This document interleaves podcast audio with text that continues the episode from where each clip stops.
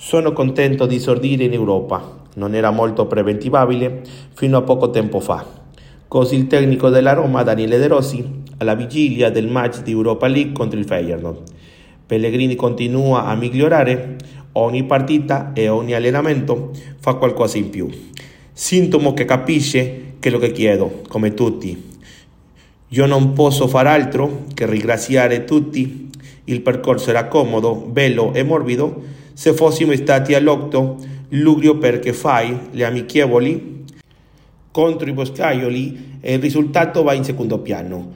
Qui invece i risultati contano subito è sempre tanto importante. Voglio parlarti di giochisti e risultatisti, fa ridere perché i risultati contano per tutti gli allenatori.